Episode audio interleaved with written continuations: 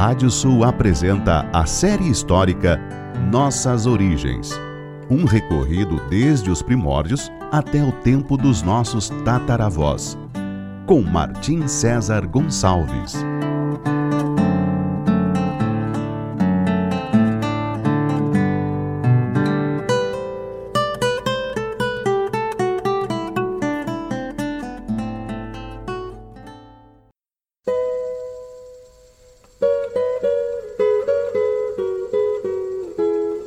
Série histórica Nossas Origens da savana africana até a pampa ameríndia. Capítulo de hoje: As grandes navegações vikings foram os grandes navegadores de sua época e alguns dos maiores de todos os tempos. No leste, utilizando grandes rios como o Volga e o Dnieper, eles fundaram importantes entrepostos comerciais como Kiev e Novgorod, o novo castelo, interligando-se assim às grandes vias comerciais da Rota da Seda e do Califado Abássida. Nesses locais eram chamados de Rus, provavelmente um nome para remadores, palavra que batizaria uma nação chamada Rússia. No entanto, no oeste, suas façanhas como navegadores deixariam marcas ainda mais indeléveis na história. Além da conquista de ilhas menores, como as Shetland e as Hébridas, a primeira grande ilha ocidental que haviam descoberto fora batizada por eles de Terra do Gelo, Iceland, Islândia. Embora exista a possibilidade de que monges da Escócia e da Irlanda tenham vivido em seu território anteriormente, foram ocupações isoladas e a abandonaram posteriormente, enquanto sua colonização permanente foi realizada efetivamente pelos vikings. Por volta de 860, eles a teriam avistado por primeira vez, e uma década depois, 400 famílias norueguesas, comandadas por Ingolfur Arnarsson, foram se estabelecer ali. A Islândia seria doravante também um ponto de abastecimento para as grandes navegações rumo ao desconhecido Ocidente. Nessas sagas náuticas, muitos líderes vikings se destacariam. Um deles foi Eric o Vermelho. Tinha sido criado na Islândia devido a seu pai ter sido banido da Noruega por ter cometido assassinatos. Eric acabou tendo o mesmo destino de seu progenitor, pois em uma luta entre famílias, matara dois filhos de um desafeto, sofrendo a pena de banimento. Porém, em vez de cumpri-la na Islândia, resolveu empreender uma aventura que marcaria seu nome para sempre Eric sabia que um primo seu chamado Gunnbjorn Olisson avistara uma grande terra mais a oeste da Islândia e que outro navegante, Snæbjörn Gauti, tentara sem sucesso estabelecer uma colônia nesse misterioso lugar. Perseguido pela família de seu adversário, que tentava consumar uma vingança e buscando uma terra onde morar e governar, ele preparou essa arriscada expedição para mares praticamente desconhecidos. Em 982, ele apontou a proa de seu barco rumo ao ocidente para os mares que estavam além da Islândia.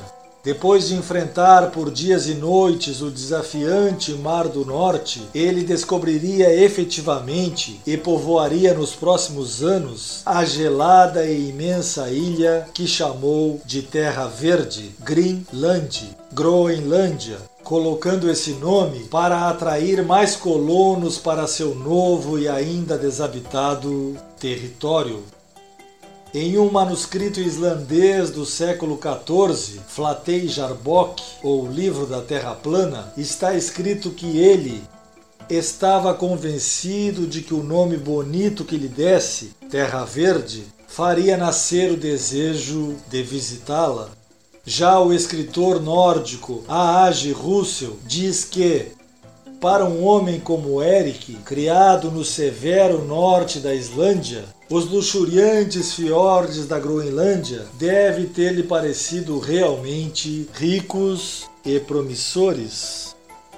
Aquela imensa ilha, a maior do mundo, fora habitada anteriormente pelos povos ancestrais dos Inuites ou Esquimós, nos próximos quatro séculos, a partir da chegada de Eric e seus colonos, ela seria o lar de vikings e seus descendentes, tornando-se parte do reino da Noruega em 1261 até que um período de clima glacial, com a escassez de recursos e a luta com os inuites, levaria ao abandono de sua colonização.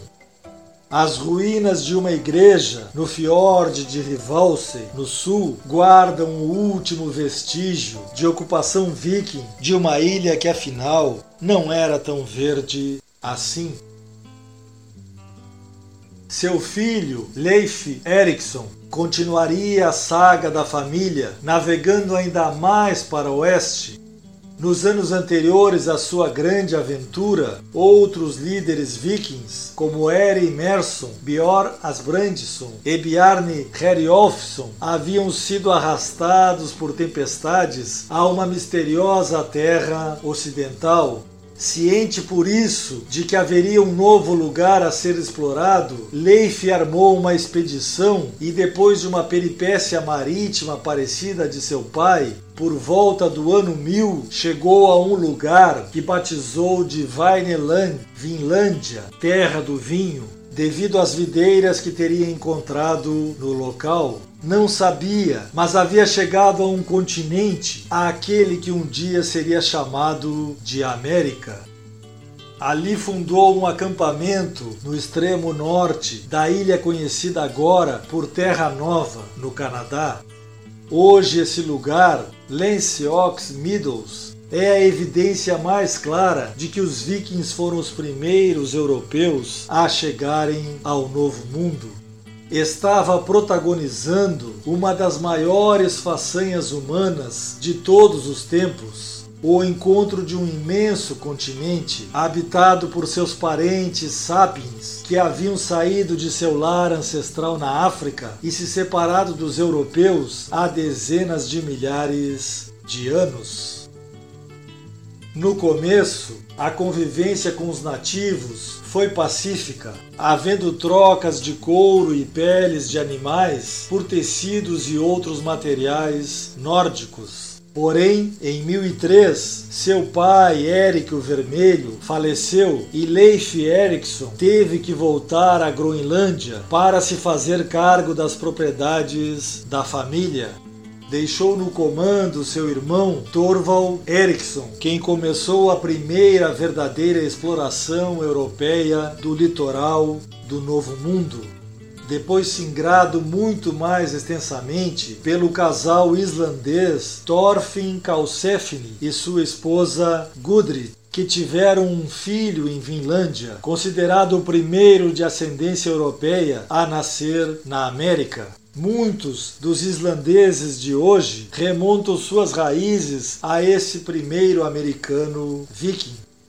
Na primeira exploração, os guerreiros de Torval atacaram e massacraram diversos clãs indígenas, começando a terrível sanha europeia que levaria ao extermínio de muitos povos originários séculos depois. O livro da Terra Plana, Flatei Jarbock, registrou alguns desses conflitos. Aproximaram-se e perceberam que havia três barcos de pele e três homens em cada aterro. Dividiram-se e pegaram todos, com exceção de um que fugiu no seu barco. Mataram os oito homens. Enquanto dezenas de indígenas eram mortos, Torval foi ferido em um desses ataques por uma flecha e morreu em consequência disso. assim como morreria o sonho de seu irmão Leif Erikson com o abandono da colônia cerca de uma década depois, assolada incessantemente pelos povos nativos. O escritor Frederic Pohl escreveu que, finalmente, a Vinelândia desapareceu numa descoberta perdida para ser redescoberta numa outra época.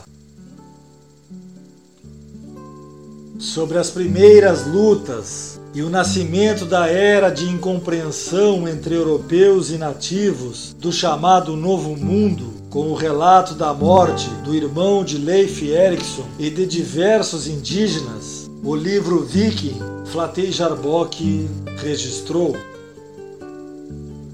Os barcos de pele atacaram. Torvald então ordenou Coloquemos nossos escudos do lado de fora do navio e defendamo-nos como pudermos. Assim fizeram e os indígenas dispararam sobre eles por algum tempo. Quando terminou o ataque, Torval disse: Uma flecha atravessou o lado do navio, o escudo, e entrou debaixo do meu braço. Se isso me causar a morte, aconselho-os a preparar o navio o mais rápido possível para partir de volta. Torval então morreu. Os demais vikings ali permaneceram durante o inverno, colhendo uvas e ramos de vinha para seu navio. Prepararam-se para partir na primavera de volta à Groenlândia. Seu navio chegou a Eriksfjord, onde tiveram muito para contar a Leif Erikson. No próximo capítulo falaremos sobre o final da era dos Vikings. Até lá!